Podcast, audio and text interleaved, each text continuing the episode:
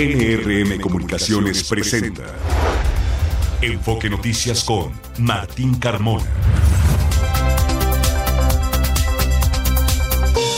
Amigos de la República Mexicana, muy buenos días. Bienvenidos a este enlace nacional de Enfoque Noticias este viernes 5 de enero. Les saludo a nombre de todo el equipo y de mi compañero Mario González, titular de este espacio informativo, y le doy la más cordial bienvenida. Gracias, gracias por mantenerse en sintonía, por acompañarnos y mantenerse usted bien informado en este viernes, en Noche de Reyes, viernes 5 de enero, de las, eh, podríamos decirlo, de las últimas festividades de este cierre de año y de inicio del 2024. Deseamos que tenga un excelente, un excelente cierre de semana y, por supuesto, un muy positivo y productivo fin de semana también. Bueno, pues eh, que la pase muy bien en lo que son las festividades de Día de Reyes y mañana bueno, pues ya prácticamente desde hoy también a comer rosca, mañana otro poquito y así nos vamos, ¿no? Y en algún momento diremos, ahora sí ya es tiempo de pues ver cómo está la báscula, cuál fue el saldo de las fiestas decembrinas y a partir de ahí pues a cuidar también la salud, ¿por qué no? Eh, les saludo a mi compañero Alfredo Pérez en esta mañana. ¿Cómo te va Alfredo? Buenos días. ¿Qué tal Martín? Auditorio de Enfoque Noticias, buenos días. Para hoy el Frente Frío número 24 se extenderá sobre el norte y noreste del territorio nacional, provocará heladas y bancos de niebla en zonas altas del norte y noreste del país con ambiente gélido al amanecer en Sonora, Chihuahua y Durango y además Además, los vientos eh, provocarán estos eventos de norte en los litorales de Tamaulipas y Veracruz. Aquí en la capital del país esperamos una temperatura máxima de 24 grados. Martín Auditorio de Enfoque. Han comenzado ya los vientos tradicionales de esta época, Alfredo, ¿no? Un poco anticipados porque generalmente es en febrero, pero ya se perciben estos vientos que ayudan un poco a limpiar el ambiente. Así es, Martín. Ahorita podemos ver un eh, amanecer espectacular desde nuestras instalaciones se alcanza a ver la figura, bueno, la, a lo lejos este volcán Iztaccíhuatl, la mujer dormida, desde una de nuestras ventanas una postal de lujo. Muy transparente, afortunadamente. Ojalá que así se mantenga y que el viento se lleve los contaminantes acá en el Valle de México. Vamos a este resumen de noticias que hemos preparado en esta mañana de viernes y comenzamos informándole de una jornada violenta en el municipio de Centro, allá en el estado de Tabasco, donde comercios y tiendas departamentales en las calles de Villahermosa fueron saqueados por grupos de delincuentes que portaban armas largas y con los rostros cubiertos con pasamontañas. El gobernador Carlos Manuel Merino confirmó la detención de por lo menos ocho personas. Escuchemos al gobernador. Como resultado de este operativo, hasta ahora han sido detenidos ocho presuntos delincuentes relacionados con estos hechos. Reafirmo que con inteligencia, coordinación, estrategia y responsabilidad seguiremos combatiendo la delincuencia en cualquiera de sus versiones fue asesinado Alfredo Giovanni Lezama Barrera, regidor del Partido Acción Nacional en Cuautla y secretario general con licencia de este partido allá en Morelos. Fue ultimado a balazos en el interior de un gimnasio ubicado en ese municipio. Al asumir el cargo de ministra de la Suprema Corte, Lenia Batres se pronunció porque el máximo tribunal del país deje de actuar por encima de la Constitución e incurrir en excesos como la violación a la autonomía de los poderes. Escuchemos a la ministra Batres. Estos que he denominado excesos, que no tenemos, eh, e indican que no tenemos una Suprema Corte subordinada a la Constitución, sino una constitución subordinada a la Suprema Corte, al grado de que se escucha entre litigantes decir, ¿y qué dice la Constitución al respecto? Lo que indique la Suprema Corte. Se reanudaron las operaciones en ambas direcciones del cruce peatonal San Isidro Oeste que conecta San Diego con Tijuana, Baja California. Las garitas de Lukeville, Sonoita y Nogales también reanudaron operaciones en la frontera de Arizona y Sonora.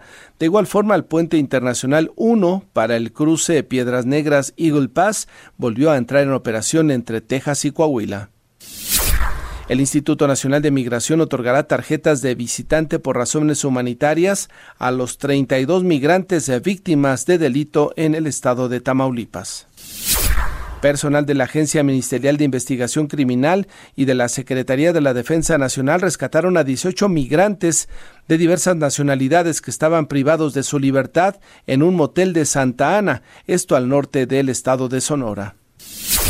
En el marco del Día del Periodista, reporteros independientes del municipio de Taxco de Alarcón, allá en el estado de Guerrero, demandaron al presidente López Obrador y a la gobernadora Evelyn Salgado hagan cumplir las garantías elementales para que puedan llevar a cabo su labor informativa arrancó el operativo de la Profeco para evitar abusos en Día de Reyes. Más de 250 servidores públicos se encargarán de verificar que se cumplan con las normas. El procurador David Aguilar señaló que han detectado variación de precios en algunos juguetes, por lo que recomendó a los Reyes Magos comparar antes de comprar. Escuchemos sobre 580 juguetes de alta demanda en más de 400 establecimientos. Se han identificado algunos productos que tuvieron variación. Encontramos algunos triciclos, autopistas, carritos coleccionables con incrementos entre el 8 y el 13%. Sin embargo, encontramos varios modelos de videojuegos, consolas a la baja con un 8%. Esa información puede ser consultada a través de la herramienta de quienes quieren los precios de nuestra Procuraduría en el portal disponible en profeco.gov.mx. Le comento que Germán Martínez Santoyo, director general de la Comisión Nacional del Agua, alertó que a partir del próximo domingo y lunes podría presentarse en México la cuarta tormenta invernal de la temporada 2023-2024, por lo que hizo un llamado a la población a extremar precauciones ante las bajas temperaturas. Los mayores efectos de este sistema serán nevadas y aguanieve en el estado de Baja California, en Sonora, en Chihuahua, Coahuila, el norte de Sinaloa, Durango y también Zacatecas. Más de 3.600 casos de dengue se tienen registrados en Guerrero. De estos, son más de 1.600 en el puerto de Acapulco, según información de la Secretaría de Salud del Gobierno del Estado. La agrupación de apoyo turístico Ángeles Verdes recibió la certificación ISO 9001 debido a la renovación de unidades vehiculares y nuevos uniformes. Esto destacó el titular de la Sectur, Miguel Torruco. Son las 7 de la mañana con 7 minutos. Revisamos información internacional. Alfredo, adelante. Martín, auditorio de Enfoque Noticias, les comento que el alcalde de la ciudad de Nueva York, Eric Adams, anunció que la ciudad presentó una demanda contra 17 compañías de autobuses que proporcionaron el transporte de migrantes desde Texas hasta Nueva York. La demanda, presentada ante la Corte Suprema del Estado, pide 708 millones de dólares en daños y perjuicios para cubrir la atención proporcionada a por lo menos 33.600 solicitantes de asilo que han llegado a esa ciudad desde 2022. La Guardia Revolucionaria iraní advirtió que buscará venganza tras los atentados con explosiones que mataron a 84 personas durante una ceremonia para conmemorar al comandante Qasem Soleimani, quien murió por el ataque de un dron estadounidense en 2020 en Irak. Al menos 24 personas sufrieron heridas leves en Nueva York cuando un tren con pasajeros chocó contra otro que había sido sacado de servicio. El percance se registró en la línea 1, un túnel cerca de la estación de la calle 96 y Broadway. Y por último, el presidente de Guatemala, Otto Pérez, salió en libertad. El expresidente de Guatemala, Otto Pérez, salió en libertad condicional tras otro ocho años en prisión al pagar una fianza por dos sentencias condenatorias por casos de corrupción durante su gestión. Su abogado explicó que la fianza, fijada en 1.2 millones de dólares por el primer caso en que fue condenado a 16 años de prisión en 2022, se logró solventar mediante la garantía de dos bienes inmuebles de sus familiares. En el otro caso, en el que fue condenado a ocho años de cárcel en septiembre pasado, ya habían pagado alrededor de 40 mil dólares de multa. Martín Auditor en Enfoque Noticias, lo que tenemos en materia internacional. Gracias, Alfredo. Revisamos un avance de la información deportiva. Javier Tejugaray, adelante. ¿Qué tal? ¿Cómo estás, Martín? Amigos de Enfoque Noticias. Bueno, tal y como lo comentamos, hoy arranca la Liga MX Femenil, al tiempo que la nota importante, la que trasciende en las últimas horas alrededor del balompié nacional, es la eventual llegada de Chicharito Hernández.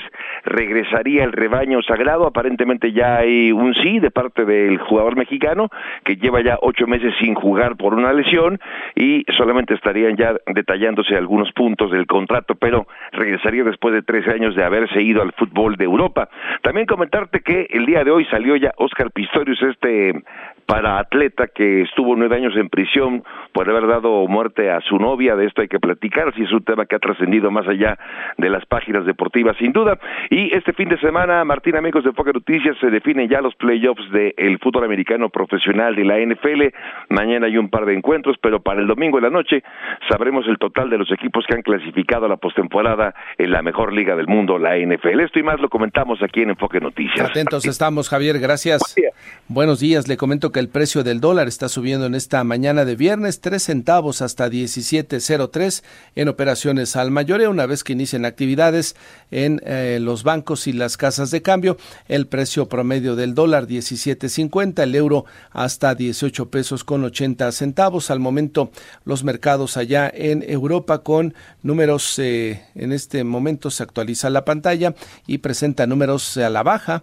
Eh, la bolsa de Alemania menos 0.83% la de Londres menos 0.92%, el IBEX 35 de Madrid pierde 0.95%, la Bolsa de Italia menos 0.61%. Así es que números a la baja en los principales mercados europeos. Fue una semana, de hecho, con prácticamente tendencia negativa durante todos los días de operaciones y este viernes no es la excepción.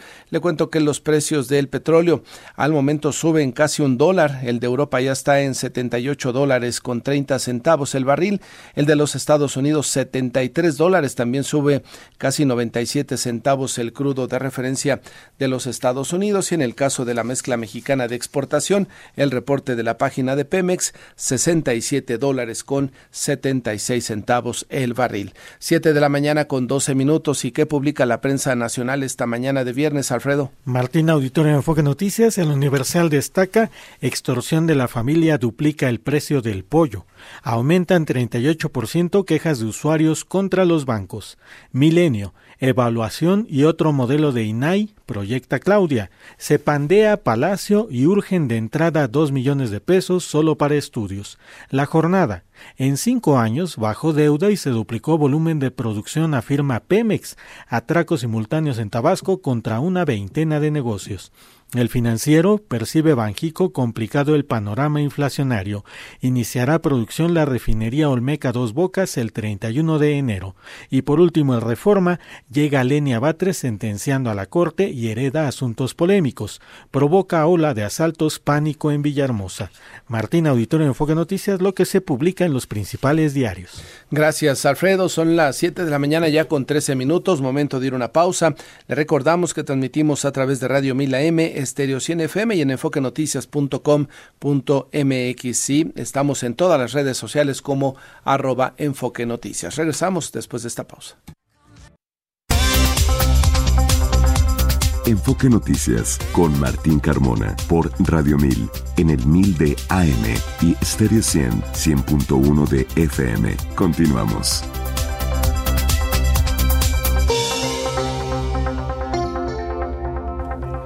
7 de la mañana con 19 minutos. Vamos a retomar lo que sucedió allá en el estado de Tabasco, en, la capital de esa entidad, de manera simultánea. Tiendas de autoservicio, de conveniencia y comercios locales en varias colonias de la ciudad de Villahermosa fueron asaltados por grupos de delincuentes que portaban armas largas y cubrían sus rostros con pasamontañas. Alrededor de las 2 de la tarde de ayer jueves comenzaron a circular videos en redes sociales de atracos a diversos locales comerciales donde los delincuentes amenazaron a las personas y se llevaron el dinero de las cajas y algunas pertenencias. El gobernador. Ahora no salió a decir que se trataba de un asunto de las redes sociales, no se eh, ocupó demeritando lo que estaban reportando algunos ciudadanos, simplemente el gobernador tuvo que asumir que efectivamente había un desorden en la capital de Tabasco y confirmó efectivamente que hay algunos detenidos. Vamos a escuchar al gobernador del estado de Tabasco, Carlos Merino. Como resultado de este operativo, hasta ahora han sido detenidos ocho presuntos delincuentes relacionados con estos hechos. Reafirmo que con inteligencia, coordinación, estrategia y responsabilidad seguiremos combatiendo la delincuencia en cualquiera de sus versiones le comentó también que estos hechos fueron similares a los que se registraron en diciembre pasado, cuando en plenas fiestas navideñas se presentaron en el estado de Tabasco en algunas carreteras, eh, diferentes balaceras y quema de autos en varias partes em, de la capital del estado, lo que ocasionó pánico entre los ciudadanos. Afortunadamente en aquel momento y el presidente lo dijo, no pasó a mayores, ¿no? Pero que vaya escándalo que armaron fue lo que señalaba el presidente al igual también cuando ayer señalaba que cómo era posible que los medios le hubiéramos dado tanto vuelo al tema de los 32 migrantes secuestrados. Yo creo que el presidente habrá querido que sigamos hablando de la megafarmacia que no tiene medicamentos, ¿no? O que pues ya de plano nos ponga los cinco temas de los cuales los medios nos debemos de ocupar porque ese asunto del eh, secuestro de migrantes no le pareció relevante, dijo que como para qué se hablaba tanto del tema o querrá que hablemos de los youtubers, ¿no? La manita de dominó que se va a ir a echar con uno de los que va y le rinde pleitesía o aquel youtuber que le dijo que ya era necesario que le hiciera un homenaje a José Alfredo eh, el cantante justamente porque él estaba pues algo nostálgico de esas cosas son de las que le gusta al presidente hablar no de los hechos que eh, afectan a la sociedad desafortunadamente vinculados a temas de violencia en los últimos días. Son ya las 7 de la mañana con 22 minutos. Vamos a ocuparnos ahora de un tema también de, de violencia en el estado de, de Morelos. Uno más, desafortunadamente, Héctor Raúl González, cuéntanos, buenos días. ¿Qué tal, Martín? Muy buenos días. Con el gusto de saludarte, como siempre, a ti, el auditorio. Así es, Giovanni Lezama Barrera, regidor del PAN, regidor en activo del PAN en Cuautla y también secretario general con licencia de este partido en el estado de Morelos, fue asesinado a balazos en el interior de un gimnasio ubicado en ese municipio de Cuautla. El ataque, Martín, ocurrió alrededor de las cuatro y media, cuatro treinta y cinco de la tarde, dentro del gimnasio ubicado en la calle Marcos Ursúa de la cabecera municipal de Cuautla. De acuerdo con testigos, el regidor, quien buscaba además competir por la diputación, por la candidatura primero a la diputación local por el Distrito 7, abanderado por el Frente Amplio por Morelos, fue atacado directamente por la espalda mientras se ejercitaba en una escaladora en este gimnasio. Las eh, primeras versiones policíacas señalan que el agresor eh, es un sujeto que llegó hasta el gimnasio a bordo de una motocicleta que era conducida por otra persona, descendió, entró al gimnasio, ubicó al regidor, le disparó eh, en seis ocasiones, cinco eh, balas impactaron en el cuerpo por la espalda del regidor, salió, huyó a bordo de la motocicleta junto con pues, su cómplice que conducía esta esta unidad. El Lezama, te decía, recibió al menos cinco impactos de bala. En octubre del de, 2023, el nombre del regidor apareció en una manta en la que presuntamente criminales amenazaban con atacar en ese entonces la feria anual que se lleva a cabo en el municipio de Ayacapixtla, municipio de colinda con Cuautla. Sin embargo, fuentes cercanas al regidor panista aseguraron que no contaba con seguridad especial, pues no había recibido una amenaza directa. El cuerpo de Lezama fue llevado a las instalaciones Martín del Servicio Médico Forense por personal de la Fiscalía Regional Oriente, a pesar de que se desplegó un operativo, como sabes, que incluyó la presencia de Guardia Nacional, de elementos del Ejército Mexicano, pues estas dos personas eh, señaladas como los responsables del homicidio al regidor no fueron no fueron detenidas y hasta el momento pues las autoridades no han reportado eh, que existan estas personas eh, detenidas. El crimen fue condenado por eh, autoridades del estado de Morelos, por el propio gobernador, por las candidatas a, gobernadora aquí en el estado de, Morelos, la candidata del Frente, la candidata de Morena, pero bueno, por lo pronto lamentablemente el regidor fue asesinado ayer aquí en el municipio de Cuautla Martín. Y además era candidato a una diputación local, entiendo, Héctor. Estaba buscando la candidatura, aún no tenía la candidatura como tal, pero pues lo que comentan es que eh, además de que prácticamente la tenía segura dentro del frente, la candidatura, además era un candidato, una vez que lo fuera, pues extremadamente competitivo, es decir, eh, que tenía altas posibilidades de, ganar la contienda y convertirse en diputado local por el municipio de Cuautla. Hoy, en unos minutos más tarde, el, Frente Amplio eh, ofrecerá una conferencia de prensa donde fijarán pues justamente postura respecto a este, a este homicidio, Martín. Pues estamos atentos a las investigaciones, Héctor. Gracias por la información. Al contrario, muy buenos días. Buenos días. Y le comento que una fuga de gas y un incendio se suscitaron en un ducto de petróleos mexicanos la madrugada de ayer cuando presuntos guachicoleros intentaban colocar una toma clandestina en ejidos de ese municipio, reportaron autoridades de protección civil del Estado de México. Explicaron que la fuga ocurrió cuando los sujetos perforaron el ducto Cactus Tula Zapotlanejo en el tramo que corre por predios de Nextlalpan, colindantes con el municipio de Tultepec, a un costado del circuito exterior mexiquense. Sin embargo, en ese momento ocurrió una fuga de gas seguida de un incendio y los ladrones de combustible huyeron. A lo lejos se observaban las enormes columnas de fuego y una gran cortina de humo en esa zona que se encuentra deshabitada. Afortunadamente no se reportaron personas afectadas.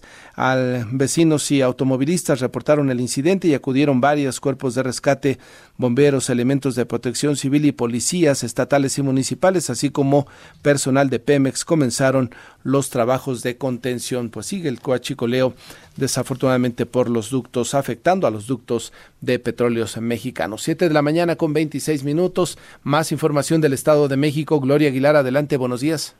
Gracias, Martín. Muy buenos días. Saludos al auditorio de Enfoque Noticias. Efectivamente, luego de ser atacado a balazos el día último del año, el subdirector de seguridad de Xonacatlán, Estado de México, falleció, informaron autoridades municipales. Antonio Fernández Domínguez, su director de Seguridad Pública, falleció este jueves, eh, luego de que la madrugada del 31 de diciembre fuera atacada a balazos al intentar frustrar el asalto a una taquería en el Boulevard Aeropuerto. Eh, esto fue, les decía, el pasado 31 de diciembre.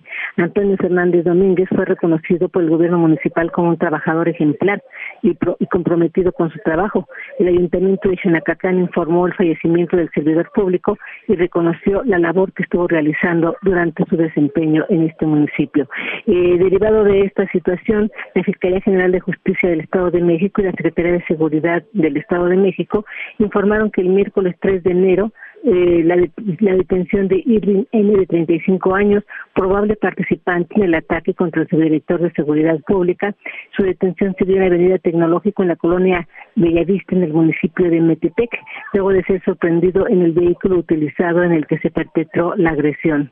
De acuerdo con las investigaciones, Irving N podría estar relacionado con la célula delictiva de la Unión Tepito con operaciones tanto en el Valle de México y en el Valle de Toluca, en los municipios de Metepec, Toluca, Tlalnepantla y Nezahualcóyotl, dedicados principalmente al robo transporte de carga, de carga, motivo porque se han extendido estas investigaciones para tratar de dar con más participantes en este terrible asesinato de este servidor público. Este es mi reporte por el momento, Martín.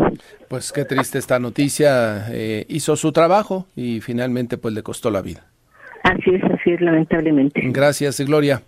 Gracias a ti, muy buenos días. Buenos días, 7 de la mañana con 28 minutos, momento de ir una pausa, regresamos con más información. Está usted escuchando Enfoque Noticias en cadena nacional. 7 de la mañana con 32 minutos asumió el cargo como ministra de la Suprema Corte Lenia Batres. Mi compañero Jorge Sánchez nos tiene la crónica de lo que allí, sucedió ayer al mediodía. Jorge, adelante, buenos días. Gracias, eh, Martín. Auditorio de Enfoque Noticias, buen día. Tras ser designada por el presidente Andrés Manuel López Obrador como la nueva ministra de la Suprema Corte de Justicia de la Nación, después de que la mayoría del Senado rechazara eh, dos eh, propuestas previas para nombrar a la sucesora de Arturo Saldívar, la maestra en Derecho Penal, Lenia Batres Guadarrama, asumió el día de ayer su cargo en el máximo tribunal del país. Durante la sesión del Pleno de la Corte, su colega, la ministra Yasmín Esquivel, le dio el discurso de bienvenida al alto tribunal al indicar que la llegada de Batres es una buena noticia porque es mujer de ideales que enriquecerá los debates y proyectos que corresponden analizar a la Corte. La funcionaria ocupará uno de los 11 puestos que forman el tribunal en pleno desde este 4 hasta el 2039. Por su parte, la, la presidenta de la Suprema Corte, Norma Lucía Piña Hernández, procedió a colocarle la toga a Lenia Batres Guadarrama, que la convirtió el día de ayer en ministra del máximo tribunal del país. Hay que señalar que la ministra Lenia Batres Guadarrama dio un discurso ante sus compañeros en el que se pronunció por establecer una coordinación entre los tres poderes para regular los instrumentos del Estado que sirvan para dar justicia a la ciudadanía. Criticó el quehacer del máximo tribunal del país, aseguró que la Suprema Corte de Justicia de la Nación se ha extralimitado al confundir sus atribuciones y dar pie a que se eviten auditorías de desempeño, a crear instancias que no tienen sustento constitucional, al alargar procesos e inclusive legislar en contraposición al Congreso de la Unión, lo que calificó de excesos. Vamos a escuchar. Estos que he denominado excesos, que no tenemos, eh, indican que no tenemos una Suprema Corte subordinada a la Constitución, sino una Constitución subordinada a la Suprema Corte, al grado de que se escucha entre litigantes decir, ¿y qué dice la Constitución al respecto? Lo que indique la Suprema Corte. Explicó que en los últimos años la Corte ha establecido en la práctica una supremacía de la jurisprudencia como la Corte interpreta las leyes por sobre la Constitución, lo cual es indebido, pues sostuvo la jurisprudencia no goza de las características de generalidad que sí tienen las leyes. En este sentido dijo que la Corte no puede seguir tomando decisiones anticonstitucionales. Vamos a escuchar. La Suprema Corte no puede seguir tomando decisiones anticonstitucionales amparada en que sus decisiones son inatacables. Es cierto que los juicios deben tener una instancia de cierre, pero eso no quiere decir que los acuerdos generales o las jurisprudencias que dicta la Suprema Corte puedan estar por encima de la Constitución o de las leyes mexicanas. Por eso me he atrevido a hablar de excesos. Una cosa es que la Suprema Corte y el Consejo de la Judicatura tengan facultades reglamentarias para facilitar vía acuerdos generales la impartición de justicia y algo muy distinto es que esos acuerdos tengan validez general y se conviertan o funcionen como ley suprema de la Unión. Lenia Guadarrama puso de ejemplo que la Corte no ha cumplido con el límite de sueldos que está dentro de la Constitución y que impide que cualquier funcionario eh, gane más que el titular del Poder Judicial, eh, del Poder Ejecutivo. Perdón, destacó que aún faltan trabajar por la igualdad y justicia social, así como la seguridad ciudadana y las garantías penales. Lenia eh, Batres estuvo acobijada por sus familiares, entre ellos el jefe del gobierno y funcionarios de la 4T es el reporte que les tengo. Veremos, y decía ella que no le molesta que le digan que es la ministra del pueblo, no más bien, ministra hay que decirle, usted es la ministra del presidente, ¿no? Usted es la que está ahí por el presidente para atender lo que el presidente le mande, no venga con esos temas de que el pueblo la puso o de que usted está representando al pueblo, usted está representando al presidente López Obrador y todos los intereses de su partido en un poder que debería de ser independiente, Jorge. Efectivamente, mientras se daba este discurso, los ministros que no son tan afines a la 4T y que se dicen respetan la Constitución, entre ellos la propia ministra presidenta, nada más eh, la veían de reojo literalmente y bueno, es, es todo, fue todo un escenario donde una ministra allegada al presidente, propuesta por el presidente en dos ocasiones y al finalmente eh, dio su mandato de que él, ella, ella se quede en el, en el alto tribunal, pues bueno, deja entrever esta pugna que existe entre poderes. Jorge Sánchez, aprovecho para enviarte una calurosa felicitación de parte de todo el equipo. Feliz cumpleaños. Muy amable, Martín, a todos. Es un placer eh, compartir con compañeros eh, tan eh, profesionales. Y sobre todo, pues que pases tu cumpleaños trabajando, ¿no? Eso es muy importante para los reporteros. Muy bien. Jorge, gracias. Un abrazo. Buen día. Siete de la mañana con 38 minutos. Los deportes con Javier Trejo Garay. Javier Trejo Garay, ¿cómo te va? Buenos días. ¿Qué tal, Martín? ¿Cómo estás, amigos de Foque Noticias? Buenos días, un gusto saludarte a ti, a todo el auditorio. Bueno, eh, como lo comentamos, y si usted no nos escuchó, y si no sabe, le informo que Chicharito Hernández está a nada, a una firma de regresar al fútbol mexicano con el equipo de las Chivas, equipo del que partió hace 13 años a probar fortuna en el fútbol de Europa cuando llegó al Manchester United. Se presume que Amaury Vergara habría hablado ya con el Chicharito para, para convencerle. Este habría dicho que sí. Ocho meses sin jugar y estaría de vuelta en el balompié nacional. evidentemente es un jugador importante, mediáticamente lo es, lo ha sido en los últimos años. La gran interrogante es ver cuánto puede aportar futbolísticamente al equipo de las Chivas que requiere también un cambio, un equipo que llegó todavía hace un año casi a una final y que se ha quedado cerca.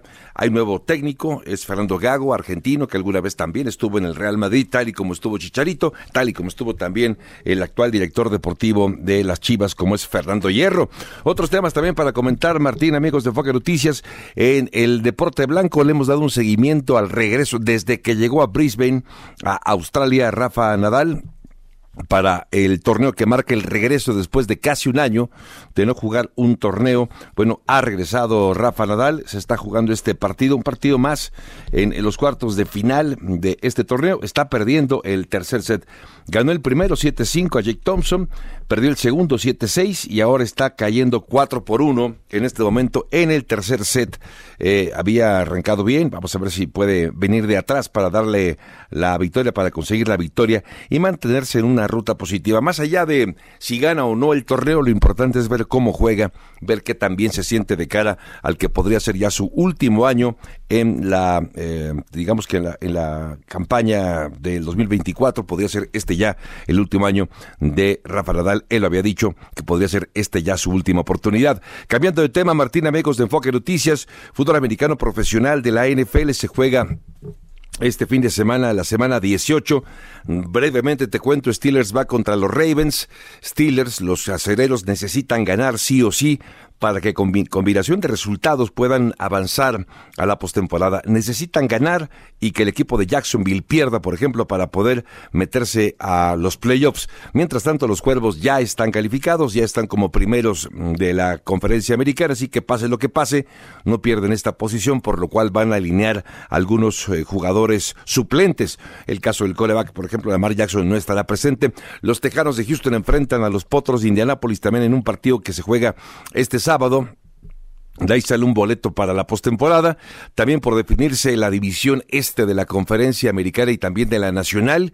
Eh, todavía no se sabe quién va a ganar. También pasa algo similar en la división sur, tanto de la conferencia americana como de la nacional. Digamos que ahí sigue abierta cualquiera de los de tres equipos puede ganar en el sur, mientras que en el este hay dos equipos que están disputando.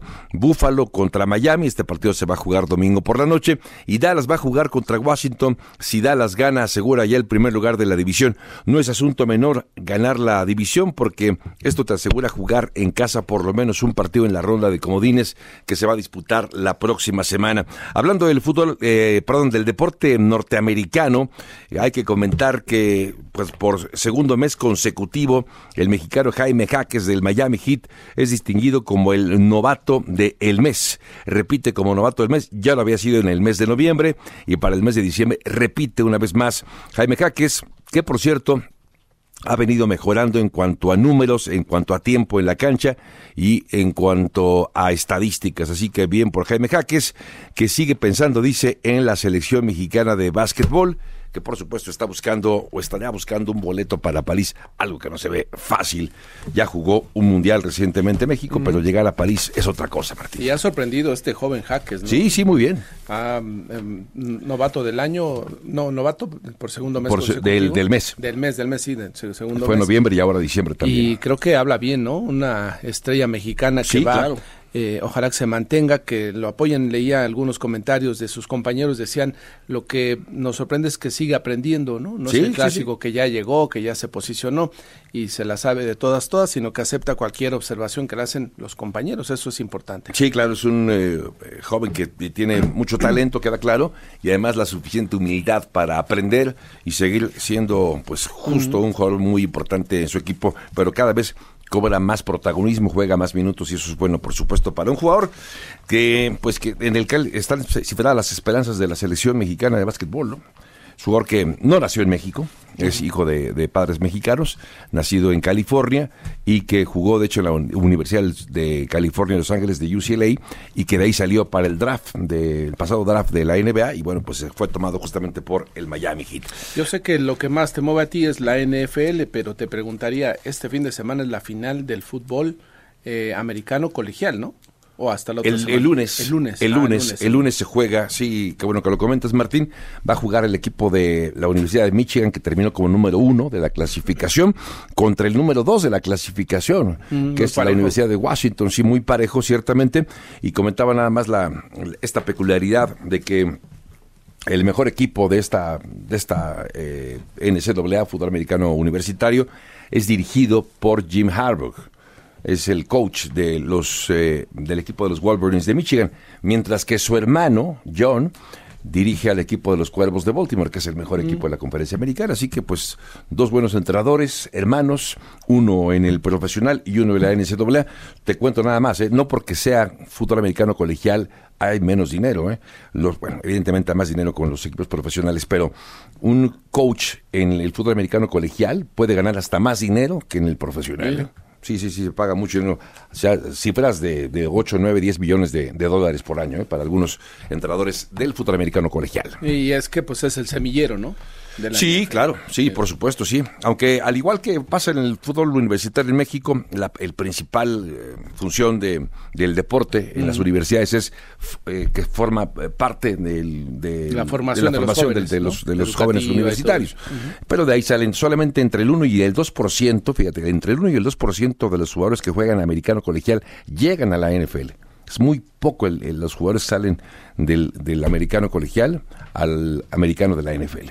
Pero de esos poquitos que salen, no, bueno, hay una gran figuras, sin, duda. Javier, gracias. Te escuchamos más adelante. Siete de la mañana con 45 minutos. Vamos a una pausa, regresamos.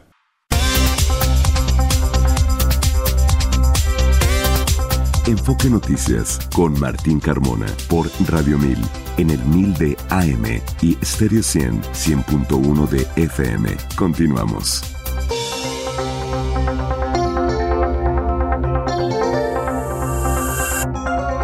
Son ya las 7 de la mañana con 47 minutos. Le comento que a 50 días del estallamiento de una huelga en el Colegio de Bachilleres que dejó sin clases a poco más de 90 mil alumnos, ayer se alcanzó un acuerdo entre el Sindicato Independiente Nacional de Trabajadores del Colegio de Bachilleres y esa casa de estudios. Eh, Armando Vargas, quien es secretario general del sindicato, detalló que se aceptó el incremento propuesto del 4% al salario, pese a que su demanda era del 20% y el pago de la medida del bienestar para el fortalecimiento al salario a 3.100 trabajadores administrativos.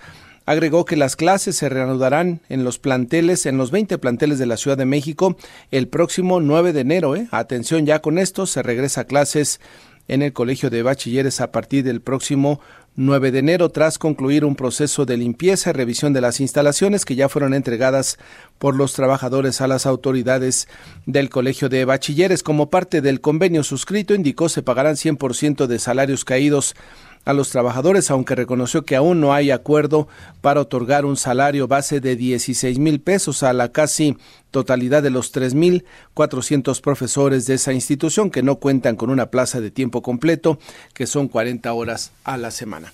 Son ya las 7 de la mañana con 48 minutos. Vámonos hasta eh, Guerrero. Allá está nuestra compañera corresponsal, Janet Castillo. Janet, porque el tema del dengue sigue siendo uno de los problemas de salud importantes relacionadas con el tema del huracán Otis y los efectos negativos que ha tenido. Cuéntanos, Janet, buenos días. Así es, ¿qué tal Martín Auditorio? Muy buenos días. Efectivamente, fíjate que aquí en el estado de Guerrero se han reportado hasta estos momentos y según la información y las cifras que maneja la Secretaría de Salud del Gobierno de Guerrero, son más de 3.600 casos de dengue los que se han presentado aquí. Ya hablando específicamente del puerto de Acapulco tras el paso del huracán Otis, pues sí han aumentado los casos. Tenemos en este momento más eh, cerca de 1.700 eh, casos de dengue en promedio y eh, siete mil probables casos según la información. Esta información la proporciona la, la dirección, la Secretaría de Salud del Gobierno de Acapulco, que también eh, pues son casos de dengue, pero son probables, vaya, que son personas que están eh, con los síntomas y que aún no están confirmados de que sean eh, dengue clásico hemorrágico. Ah, según lo que informa también la Secretaría de Salud es que eh, eh, pues Acapulco es el que tiene el mayor número de casos y después tenemos en Costa Chica, Costa Grande, la región centro y norte. Esto después de que sostuvo una reunión la titular de la Secretaría de Salud, Aide Castro, junto con eh, pues directivos y funcionarios de la dependencia para pues realizar también una campaña y hacer una campaña de prevención eh, pues a toda la población de Guerrero y evitar el mosco transmisor del dengue. Comentarte también que y que bueno, pues hay eh, mucha población sospechosa de estos casos y decirte que también en algunos hospitales, sobre todo en Acapulco, pues hay bastantes, eh, mucha gente hospitalizada con síntomas de temperatura, con síntomas incluso hasta de vómito, que son parte también de pues las características de esta enfermedad. Por lo cual, bueno, pues se está preparando una campaña de concientización y de prevención en Acapulco para evitar eh, pues que se siga transmitiendo esta enfermedad y vamos a estar muy pendientes porque pues sí dimos un recorrido por algunos hospitales y hay dengue incluso hemorrágico en donde algunas personas han perdido la vida. Según en Acapulco llevamos apenas tres personas que han perdido la vida por esta enfermedad. Vamos a estar pendientes y informándote a ti al auditorio de cómo está esta situación porque algunas colonias pues todavía hay eh, pues montones de basura, hay aguas negras y en otras eh, no hay agua potable. Entonces, la situación pues se puede complicar si no se, se toman las medidas preventivas por parte de la de la Secretaría de Salud de, aquí en el Estado. que ya estaban mejorando las cosas. En fin, estamos atentos, Janet, gracias por la información. Claro. Buen día. Buenos días, 7 de la mañana con 51 minutos. Saludo en la línea telefónica al maestro Víctor Olea Peláez. Él es presidente de la Barra Mexicana Colegio de Abogados. Maestro, muy buenos días. Feliz año y gracias por estar esta mañana en Enfoque Noticias. Igualmente, querido Martín, muchas gracias y muy buen día. ¿Qué comentario tienen en la barra eh, mexicana Colegio de Abogados sobre la llegada de la ministra Lenia Batres al, a la Suprema Corte de nuestro país? Con mucho gusto, Martín. Fíjate que desde ayer por la mañana emitimos un comunicado público en donde la barra mexicana estableció que, que esperábamos que la nueva ministra eh, actuara por encima de cualquier visión ideológica o personal y que prevaleciera siempre un espíritu republicano respecto a la división de poderes, así como en el ejercicio autónomo de su elevada responsabilidad. Sin embargo, pues eh, eh, minutos más tarde, cuando ella hace su discurso, pues claramente se ve lo contrario, es decir, que, que lamentablemente la nueva ministra este, va a actuar conforme a las instrucciones que le dé el Ejecutivo Federal y no con la independencia judicial que se requeriría al efecto. Esto es lamentable, grave, peligroso para la división de poderes, para nuestra propia democracia pero en fin, estaremos muy atentos como colegio de abogados sobre el particular. Sí, sí, sí, llamó la atención el discurso, el contenido del discurso. Si le parece, maestro, vamos a escuchar parte de los, de los eh, argumentos que ella emitió el día de ayer y hay uno que me llama mucho la atención y si le parece lo comentamos. Vamos a escuchar a la ministra Batres. Estos que he denominado excesos, que no tenemos, eh, e indican que no tenemos una Suprema Corte subordinada a la Constitución, sino una Constitución subordinada a la Suprema Corte, al grado de que se escucha entre litigantes decir, ¿y qué dice la Constitución al respecto? Lo que indique la Suprema Corte. ¿Se puede decir esto, maestro, que la Constitución está supeditada y directamente a lo que digan los ministros, a las eh, decisiones de los ministros? No, claro que no, Martín, es todo lo contrario. Realmente los ministros eh, aplican precisamente la Constitución General de la República y decir lo contrario, pues es precisamente un sesgo ideológico y un interés en destruir desde dentro a esta importantísima institución como es el Poder Judicial de la Federación. Eh, creo que no tiene el menor sustento lo que dijo la ministra. Esto eh, se da, da la pauta de que es una reacción a la mayoría que se ha venido gestando en diversas acciones de inconstitucionalidad con los ocho ministros que han sido consistentes y fundados en sus determinaciones en temas que no han sido del agrado del Ejecutivo Federal. Pero la verdad, lo que menciona la ministra sobre ese tema no tiene el menor sustento. Ya, con la llegada de la ministra Batres, ¿qué va a pasar en la Corte? ¿Veremos una mayor discusión en las decisiones, mejores eh, eh, toma de decisiones en cuanto a los asuntos que le toca resolver a la Corte? E, e, eso es lo que uno esperaría con la integración de un nuevo personaje, de una nueva ministra, en este caso a la Corte, maestro. Claro, es lo que esperaríamos todos, desde luego, principalmente la abogacía eh, de, nuestro atribulado país. Sin embargo, pues lo que vamos a ver son argumentaciones, alegatos durante esas discusiones que tienen, van a tener un carácter meramente político y no jurídico. Eh, pero bueno, eh, estamos tranquilos por el momento porque sabemos que hay una eh, configuración de la Suprema Corte actualmente eh, con ocho ministros que están acatando precisamente la Constitución. Y bueno, pues este vamos a ver eh, qué sucede en las próximas discusiones cuando vengan resoluciones de relevancia para todo el país.